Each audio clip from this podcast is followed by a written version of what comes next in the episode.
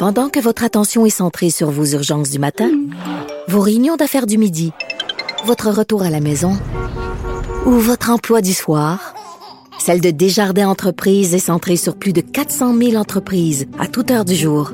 Grâce à notre connaissance des secteurs d'activité et à notre accompagnement spécialisé, nous aidons les entrepreneurs à relever chaque défi pour qu'ils puissent rester centrés sur ce qui compte, le développement de leur entreprise.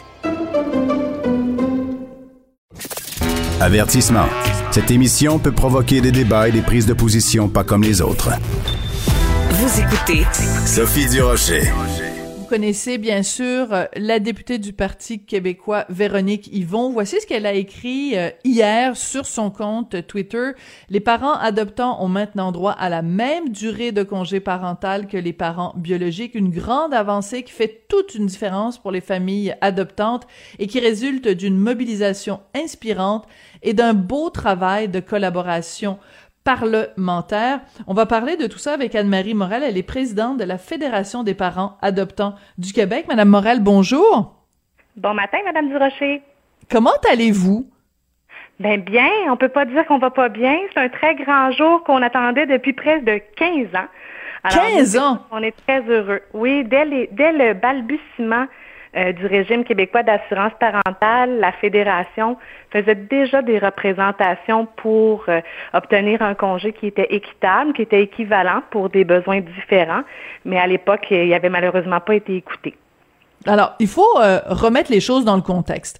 Euh, quand on, on, accouche au Québec, euh, le, la mère et le père et ou ont, droit à un congé parental avec une rémunération parce qu'on dit, ben écoutez, c'est tellement physiquement exigeant prendre soin d'un petit bébé.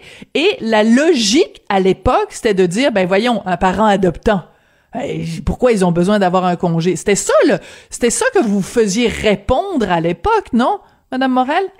Il y avait eu de l'ouverture, là, je vous dirais, euh, du gouvernement de l'époque, mais on ne voyait pas à quel point ça pouvait être aussi exigeant, et surtout du point de vue de l'enfant. Donc, imaginez cet enfant qui arrive dans une nouvelle famille. Parfois, c'est un bébé naissant, parfois, c'est un enfant beaucoup plus vieux, et c'est un enfant qui a vécu un abandon, que, les hmm. adultes n'ont pas gardé. Euh, euh, des fois de façon volontaire, des fois de façon euh, moins volontaire. Donc, des enfants qui ont subi des, des traumatismes aussi. Et c'est ça qu'on doit réparer avec le temps. Oui, parce que euh, il faut s'imaginer donc un enfant qui arrive dans une famille, tu peux pas lui dire alors que justement il a été l'objet d'un abandon, tu peux pas lui dire bon ben euh, on va te confier à quelqu'un d'autre, papa maman s'en vont euh, travailler.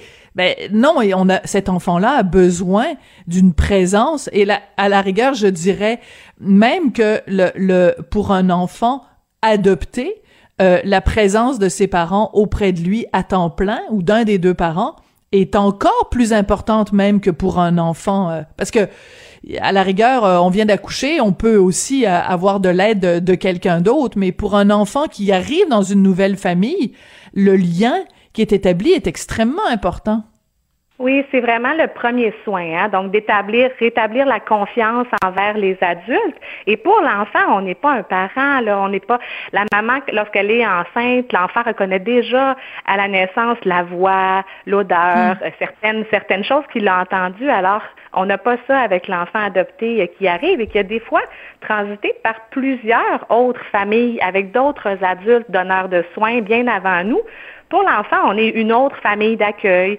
un autre orphelinat, un autre milieu, mm. et, il attend le prochain. Donc, dans sa tête, à lui, ce n'est pas un milieu permanent. C'est transitoire. Exact, c'est vraiment ça qu'on doit travailler, donc redonner la confiance à l'enfant et lui faire comprendre que c'est un milieu qui ne le laissera pas tomber et qui lui appartient pour toujours.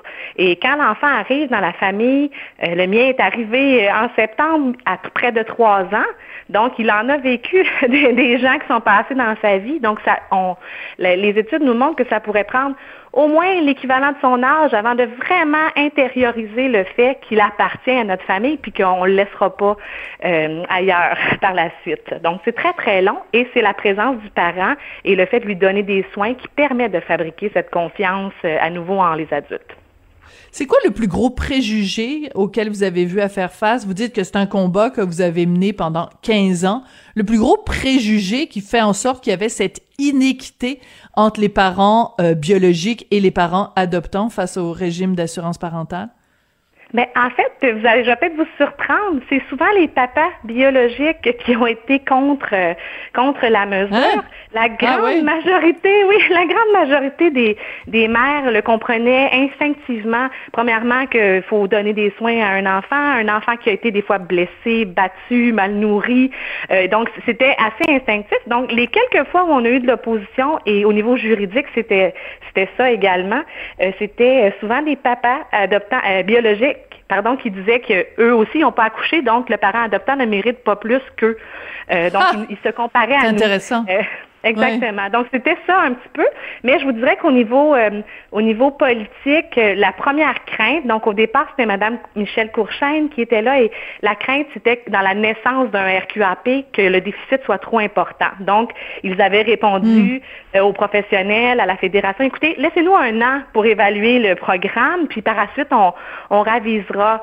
Et finalement on s'est pas ravisé. Il a fallu plusieurs gouvernements et plusieurs batailles, de nombreuses pétitions où les les citoyens, les Québécois ont été quand même extrêmement nombreux là, à appuyer euh, les adoptants, mais il a fallu euh, se battre très longtemps pour enfin obtenir l'ouverture qu'on a aujourd'hui et l'équité qu'on a depuis euh, trois jours maintenant. Oui, écoutez, euh, est-ce que vous avez ouvert une bouteille de champagne ou je sais pas une bouteille de 7-Up et quelque chose pour fêter ça? Pas encore parce que là, avec le confinement, on peut pas trop fêter tout seul, là, c'est un peu décevant, mais un jour on le fera euh, certainement parce que pour vrai, c'est une mesure qui change la vie euh, des parents, qui réduit le stress énormément. Et, et la pandémie pour les parents qui sont à l'international, du moins la pandémie a rallongé beaucoup le temps que les enfants passent en orphelinat. les parents commencent à peine à aller chercher leurs enfants enfants qui ont passé plusieurs mois euh, de plus euh, en, orphelinat, donc qui, sont abîmés et qui ont besoin du temps euh, à la maison. Donc pour eux, c'est vraiment un, cadeau du ciel qui, enlève beaucoup de casse-tête et qui leur change la vie. Oui. quand on compare, je mets, si je prends un papier puis j'écris les deux, les, quatre mots l'un à côté de l'autre, là, parents biologiques, parents adoptants, ben, il y a quand même le mot parent qui est en commun, là pourquoi on fait une différence ce qui est important, c'est pas ce qui est à droite, c'est ce qui est à gauche. Parents, parents, c'est la même chose. Oui, puis moi je vous ferais la même chose avec les enfants. Enfants biologiques, enfants adoptés. Pourquoi on avait des enfants qui passaient quatre mois, quatre mois de moins avec leurs parents?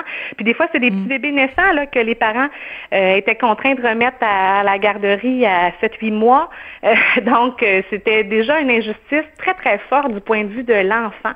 Et je pense que c'est ça qui a joué dans la balance quand on a réussi à faire comprendre que oui, le programme est pour le travailleur, mais sur qui il a un impact euh, important sur le parent et sur l'enfant. Et là, on avait des enfants qui étaient discriminés et ça, c'était pas acceptable. Donc, c'est ce qui nous a donné cette détermination de se battre très fort et on a eu la chance de rencontrer euh, sur notre chemin euh, des Madame Yvon, entre autres, qui quand même déjà en 2014 nous appuyaient là, dans cette démarche-là. Lorsqu'on faisait des sorties, elle était présente, donc j'en profite pour la remercier.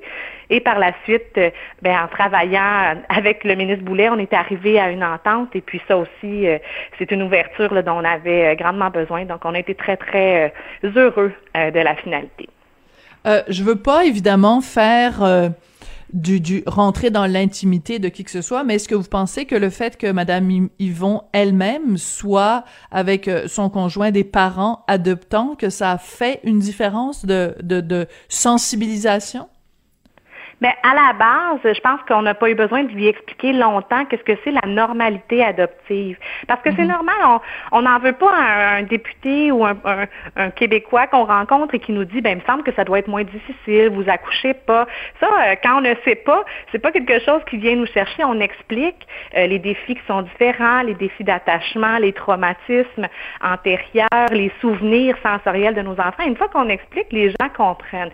Madame Yvon, c'est ce qui a été un beau cadeau pour nous. On n'a pas eu besoin d'expliquer parce qu'elle l'a vécu euh, et elle s'est aussi informée dans ce dans ce dossier-là. Et elle n'est pas la seule. Au fil des ans, il y a eu des députés de tous les de tous les partis euh, qui avaient été soit eux-mêmes adoptés ou qui avaient hmm. des adoptés dans leur famille, parce qu'on sait que ça touche beaucoup de gens, euh, l'adoption autour de nous. Puis on a eu des gens de tous les partis, mais lorsque le, le, le ministre, par exemple, n'est pas d'accord, ben on, on rencontre des difficultés plus imposantes. Donc voilà. Oui, c'est sûr que ça, disons que ça, ça évite le, deux trois heures que vous devez passer pour expliquer une situation. Si la personne l'a vécu, c'est sûr qu'il y a à la base une sensibilisation, ça, ça tombe sous le sens.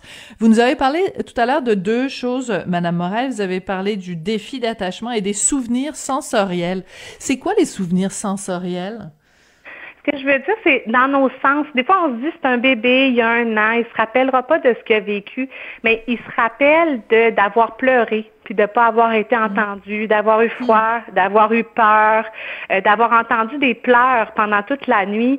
On a des enfants adoptés qui euh, peuvent pas dormir du tout, du tout sans lumière parce que leur orphelinat a toujours été éclairé. Donc pour eux, la, la noirceur, c'est la terreur euh, et ça perdure longtemps. Donc même si on pense qu'un petit bébé, un petit enfant, un tout petit, euh, se rappellera pas qu'il a été abandonné, qu'il a voyagé d'une famille à l'autre, c'est étonnant comment il se rappelle. Et pour l'adoptant, mais ça, c'est un, une boîte noire, hein, mais qu'on ne sait pas ce qu'il y a dedans, un peu comme mm. un accident d'avion. Donc, on, on peut le découvrir, on va, on va devoir être toujours à l'affût puis attentif aux réactions de notre enfant dans des nouvelles situations parce que ça se peut que ça lui rappelle quelque chose, une odeur euh, qui était peut-être un moment joyeux, peut-être pas du tout un moment joyeux, euh, un bruit, une chanson, etc. Donc, hmm. tout son vécu avant nous peut le ramener dans des moments où il va être effrayé ou traumatisé ou autre. Donc, euh, donc c'est ce que je veux dire. Donc, c'est dans nos sens, le souvenir de notre corps, de nos sens, de ce qu'on a vécu. Je comprends. Mais c'était intéressant, c'était important pour moi de, de vous poser la question parce que je ne suis pas une maman adoptante, donc je, je trouvais ça important de, de vous poser la question pour bien, pour bien le comprendre. Euh, Madame Morel, euh, une question délicate. Je suis sûre que vous avez entendu cet argument-là à un moment donné pendant les, les 15 ans qu'a duré votre lutte pour la reconnaissance des parents euh, adoptants au, aux yeux du, du régime québécois d'assurance parentale, c'est l'argument économique, de dire, bon, euh, nous, euh, on a euh, un enfant de façon biologique, vous, vous avez dépensé de l'argent, vous êtes allé dans un autre pays pour avoir un enfant. Si vous êtes capable d'avoir les moyens de ça, ben pourquoi nous, pour la société, on paierait en plus pour vous payer un congé parental? Je, je, c'est pas moi qui dis ça, mais je suis sûre que cet argument-là, vous l'avez entendu, là. Bien, puis rarement, puis euh, juste à la base, par contre, je tiens à dire que ce n'est pas que pour les parents qui vont euh, à l'international, mais euh, donc c'est aussi pour les parents qui adoptent au Québec là, cette équité pour laquelle on se battait et, c'est différent dans, dans ces cas-là. Donc oui, c'est sûr que certains peuvent peuvent le, le prétendre. En même temps, les gens qui choisissent de faire un enfant on paye pour eux, puis les enfants, on paye l'accouchement, puis on paye d'autres choses, puis on le choisit comme société parce que ces enfants-là vont nous soutenir plus tard. Donc, euh, il y, a, pour nous, en fait, il n'y avait pas nécessairement de différence. Puis c'est sûr que, je vais vous dire, très honnêtement, c'est extrêmement rare les parents qui vont adopter à l'international et qui ne vont pas s'endetter pour le faire. Oui, hein. Donc, euh, déjà, le, le, support euh, financier est très important. Puis les gens qui font le choix pour l'international, ça, par contre, il y a beaucoup de préjugés autour de ça. On a l'impression que c'est parce qu'on veut aller chercher euh, un enfant rose en bonne santé, etc. C'est pas du tout ça. Il faut bien connaître le processus ou le choix de l'adoption du Québec aussi pour comprendre que certains parents qui préfèrent une autre modalité parce qu'au Québec, lorsqu'on nous confie euh, un enfant, il y a deux façons de le faire. Par l'adoption régulière, qui va prendre plusieurs années, 7 à 10 ans, avant d'avoir un enfant qui est proposé. Donc, notre projet de famille, il faut le voir à très, très long terme. Et l'autre, c'est par l'adoption par la famille d'accueil banque mixte.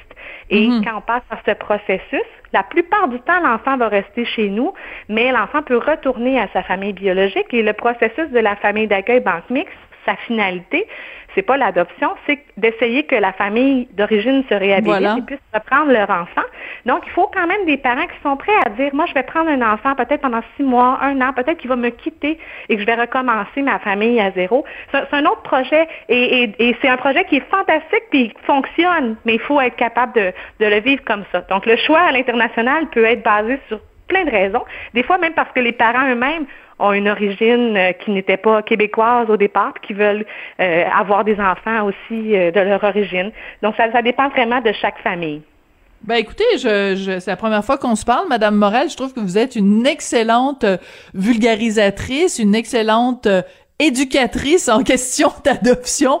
Vous nous expliquez les choses vraiment avec beaucoup de clarté, beaucoup de conviction, beaucoup de, de passion.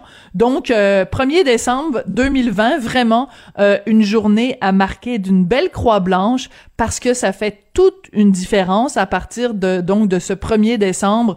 Les parents euh, adoptants ont le même, exactement les mêmes droits en regard de l'assurance parentale que les parents biologiques. Vraiment, ben écoutez, on a hâte que vous puissiez justement fêter ça au champagne ou au mousseux ou on y compte bien, on y compte bien. Merci beaucoup, euh, Madame Durocher.